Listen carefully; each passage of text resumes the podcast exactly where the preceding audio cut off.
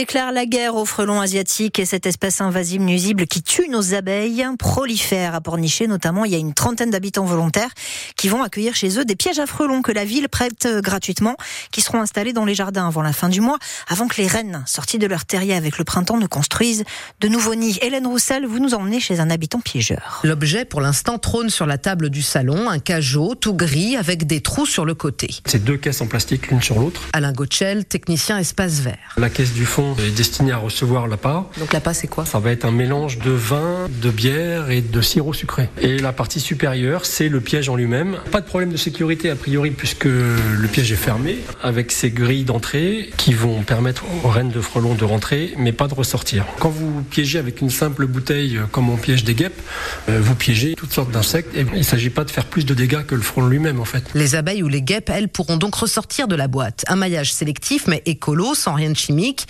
Philippe, le futur piégeur, les yeux et les oreilles grands ouverts. Ils vivent longtemps en fait, une fois qu'ils sont dans le piège. Non.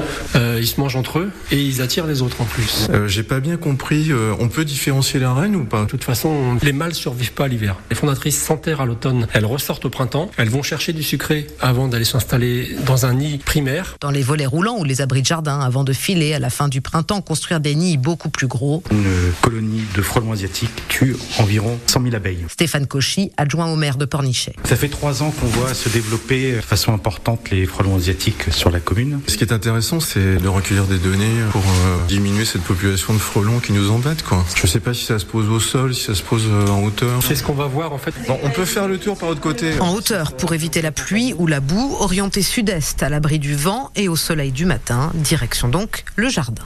Donc là, c'est une haie bocagère là, que je conserve. Là, on les voit, les pruneliers, là, ils sont en bourgeon, donc ils vont fleurir dans Ouais. pas très longtemps. Autour de la haie, là, c'est très bien, ouais. Comptez entre 6 et 20 frelons capturés par boîte, une trentaine posés dans toute la ville.